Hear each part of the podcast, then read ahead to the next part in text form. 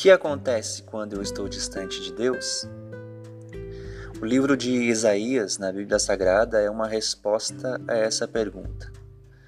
O povo que conhecia, que ouviu os relatos, que teve experiências com esse Deus poderoso, se afasta dele. Não ouve, não o busca, vive uma vida como se Deus não fosse importante e esse afastamento e esse esfriamento leva-os a grandes consequências.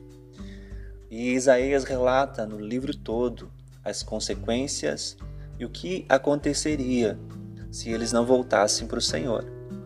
O clamor do livro é sempre a volta, sempre o desejo desse povo se render e se prostrar. Mas eles não fazem isso. No capítulo 33, nós vemos quais são as consequências de, desta volta, o que iria acontecer se o povo voltasse. No versículo 24 desse capítulo, Isaías diz: Nenhum morador de Jerusalém dirá: Estou doente, porque ao povo que habita nela será perdoado a sua iniquidade. O que acontece com esse povo e o que está acontecendo com esse povo devido ao distanciamento, à frieza e o não desejo por Deus é a doença a doença da alma, a doença física, eles estão doentes, eles estão mergulhados em sofrimento.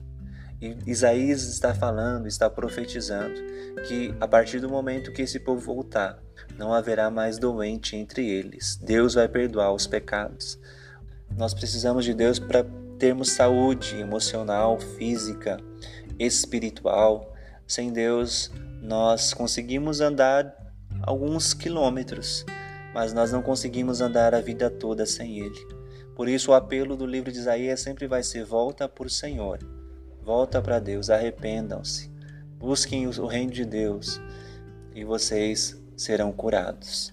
Talvez para você que está ouvindo hoje esse áudio é o clamor, é o grito de Deus ao teu coração. Volte ao Senhor para que Deus te cure, te sare restaure o teu vigor, as tuas forças, a tua vida emocional, a tua vida espiritual.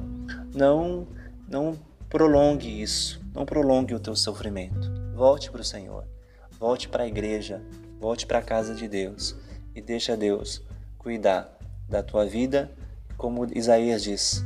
Deixa Deus perdoar as tuas iniquidades, os teus pecados e te restaurar completamente. Que Deus te abençoe.